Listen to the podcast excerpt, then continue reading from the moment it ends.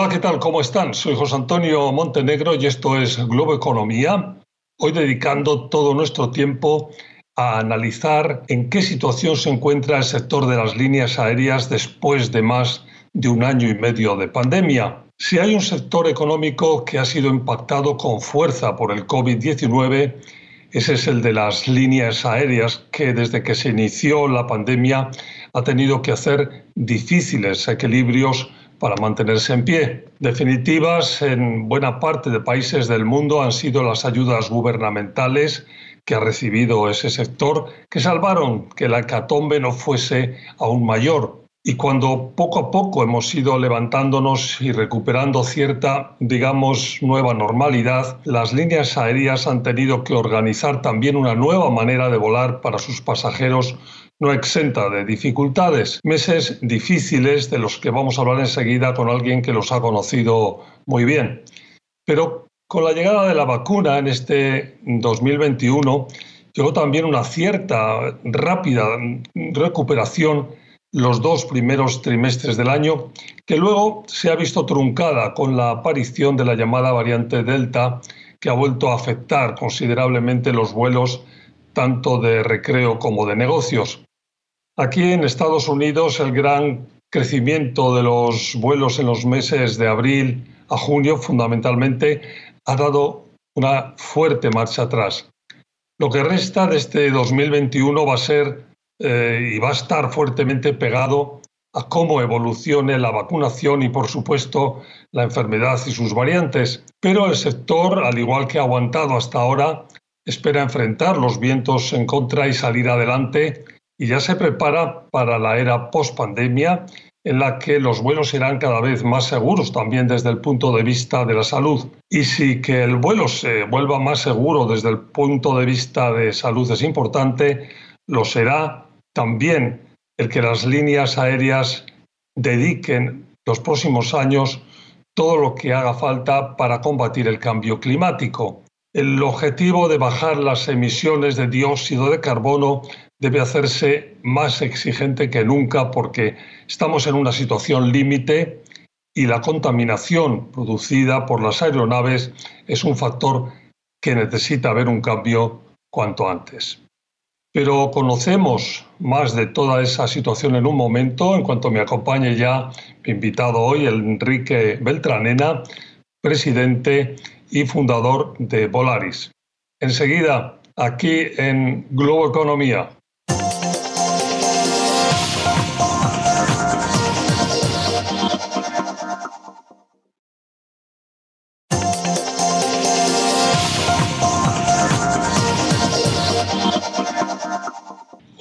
Como les decía hace un momento, mi invitado hoy es Enrique Beltranena, presidente y fundador de Volaris. Enrique, un placer tenerte en Globo Economía, bienvenido. Muchísimas gracias, José Antonio. Un gran gusto estar contigo y sobre todo con tu audiencia. Muchas gracias y gracias por eh, ayudarnos en la próxima media hora a entender un poco cómo está el sector de las líneas aéreas en este periodo tan difícil, tan complicado de la pandemia. ¿Por, por dónde hay que empezar cuando se cuenta este, esta crisis absolutamente excepcional que, que estamos viviendo todo el mundo? Mira, yo creo que hay que empezar claramente por decir que posiblemente somos uno de los segmentos de negocios más afectados en el mundo en esta transición. Creo que ha habido un proceso de acomodamiento de cada una de las aerolíneas, especialmente en Latinoamérica. Hemos visto aerolíneas tradicionales o lo que llamamos las aerolíneas legacy acomodándose en procesos incluso de capítulo 11 bajo la ley de quiebra de Estados Unidos, como la Chile, como la TAM, perdón, como Avianca, como Aeroméxico. Hemos visto aerolíneas desaparecer como es el caso de Interjet en México, pero hemos visto otras aerolíneas que están teniendo un proceso de, desarrollo y, saliendo de la crisis en una forma muy eficiente y mucho más activa, con una estrategia que principalmente está fundamentada en el bajo costo, que son las aerolíneas de bajo costo, y una de ellas es Volaris.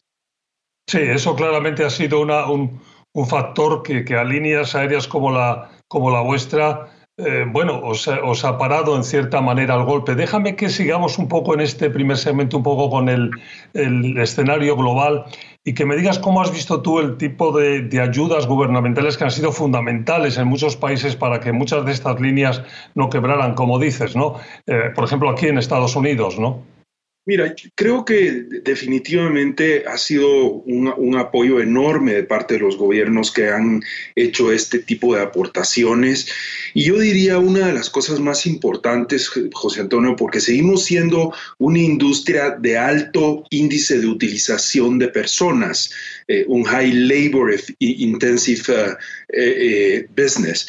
Y entonces lo que sucede es que en un ambiente como estos, muchas aerolíneas hubieran tenido que despedir o salir de sus fuerzas laborales. Entonces creo que en Estados Unidos esa parte ha tenido una importancia, yo diría, relativa buena. Por el otro lado, pues también tiene sus problemas en algunos momentos este tipo de ayudas, es decir, en, modelos de aerolíneas que tal vez eh, si no hubiera sido por este tipo de ayuda, no hubieran salido económicamente porque no son viables económicamente de por sí. En el caso de, de las líneas de bajo coste como la vuestra, tú decías que efectivamente ha sido un un positivo el, estar en esos bajos costes y en estar en, una situación pues seguramente más viable, como dices, que también es un tema importante previo a la pandemia de, muchas líneas aéreas que estaban en una situación eh, difícil. Pero en, vuestro caso, ¿qué dirías tú que ha sido lo que más os ha ayudado a aguantar este periodo difícil para todos, obviamente?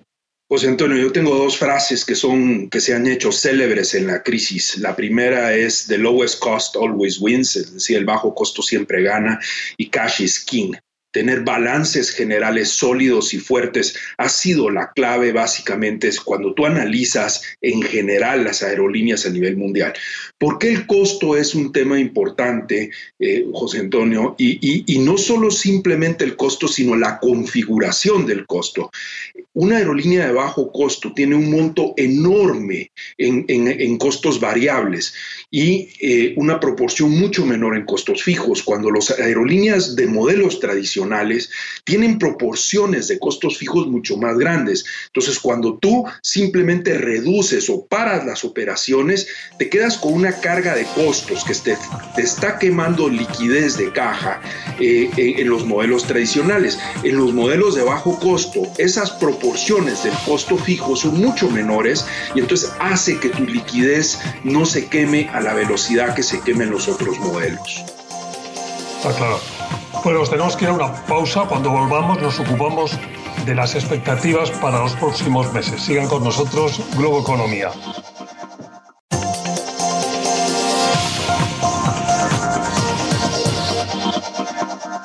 Hola de nuevo, estamos hoy dedicando el programa a las líneas aéreas y la pandemia con Enrique Beltranena, presidente y fundador de Volaris. Y decía cuando nos hemos ido a la pausa que en este bloque nos gustaría eh, Enrique, centrarnos un poco en el momento actual y, las expectativas hacia adelante. Bueno, ahora sobre todo el tema aquí y en la mayoría de los países es la las vacunaciones y, la variante Delta, ¿no? Que, están en el horizonte, ¿no? Es correcto, José Antonio. Es decir, veamos, yo creo que hay dos temas aquí. Los países que han progresado fuertemente en el tema de la, vacunación, los impactos que están teniendo derivados de la variante Delta son menores y los impactos de los contagiados teniendo la variable son mucho más manejables o menos dañinos que la primera parte. Creo que hay una cosa que es muy importante, José Antonio. Es como ya la industria se está moviendo en general hacia una tendencia donde lo que vamos a pedir como requisitos es que las personas estén vacunadas o que las personas traigan pruebas de antígeno, que es la prueba que nos está ayudando para garantizarnos de que no exista contagio en el momento del ingreso a los países. Hemos dejado atrás la etapa donde cada país prácticamente estaba imponiendo sus regulaciones y aunque algunas excepciones no, nos quedan en el continente, seguimos trabajando con la IATA, eh, que es la Organización de Aviación y Transporte a nivel mundial, en tratar de homologar en la medida de lo posible hacia el futuro eh, el tema de las regulaciones y las restricciones. Pero creo, José Antonio, sin temor a equivocarme, que el tema de la vacunación va a ser una cosa que va a seguir eh, a lo largo por lo menos del siguiente año, siendo predominantemente importante en los requisitos que vamos a estar pidiendo en los países para viajar. Algo que, eh, desde luego, positivo ha sido los, los, dos primeros trimestres del año y de una forma casi global, yo creo para muchas líneas aéreas de distintos países en los que parecía hemos estado en un momento, bueno, eh, mejor, que, que después ha vuelto un poco atrás, sobre todo por este tema de la variante Delta. Eh, pero eh, ha habido un momento en el que las, eh, sobre todo los familiares, los viajes de recreo, los viajes de, de moverse en, avión han vuelto con fuerza, que, que, eso de alguna forma lo que manifiesta, tengo, te pregunto, es la sensación de que cuando volvamos a la normalidad, la gente va a seguir queriendo volar. Definitivamente, yo creo que el encerramiento eh, José Antonio, pues es, una cosa que, la puedes administrar hasta cierto punto y, ha llegado pues ya a un cansancio, diría yo, de, los pasajeros en general. Y entonces hace que, los ramp-ups y la salida, el rearranque de las aerolíneas sea muchísimo más acelerado, uno. Creo que el segundo tema es la progresión de las vacunas, que ya lo tocamos. Y el tercer tema que yo te diría que, que es importante es yo creo que finalmente se está entendiendo, José Antonio, que el sistema de ventilación en los aviones y la utilización de los protocolos de bioseguridad dentro del avión, la capacidad de filtrar el aire y, de recircularlo en menos de dos minutos el 100%, la capacidad de tener filtros EPA, que son los filtros que utilizas en, los quirófanos prácticamente, sí, sí. que hoy prácticamente los tenemos todos los aviones en, el continente americano, está haciendo que el consumidor también regane esa confianza en el volar y eh, yo creo que lo que nos queda es administrar, que es muy difícil y es un gran challenge para todos en la aviación, los aeropuertos, los procesos de seguridad y los procesos de chequeo de migración. Bueno, nos tenemos que ir a una pausa, nos vamos cuando volvamos el escenario, una vez que pase la tempestad, hemos titulado nosotros. Sigan con Globo Economía.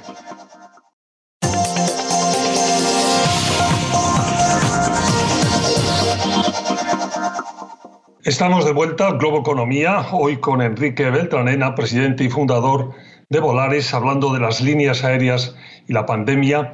Y bueno, Enrique, cuando eh, esto pasará, va, a tardar, está siendo verdaderamente doloroso y una, y una tragedia mundial, pero pasará y cuando pase hay que esperar que, retomemos con fuerza y, también durante la, propia pandemia algunos de los temas eh, de futuro en la mejora del sector y ahí el del clima, el, cuidado del cambio climático, el, defenderse de, la tragedia que supone esa, esa, cuestión en la que vosotros habéis sido absolutamente pioneros y, y muy activos, ¿no?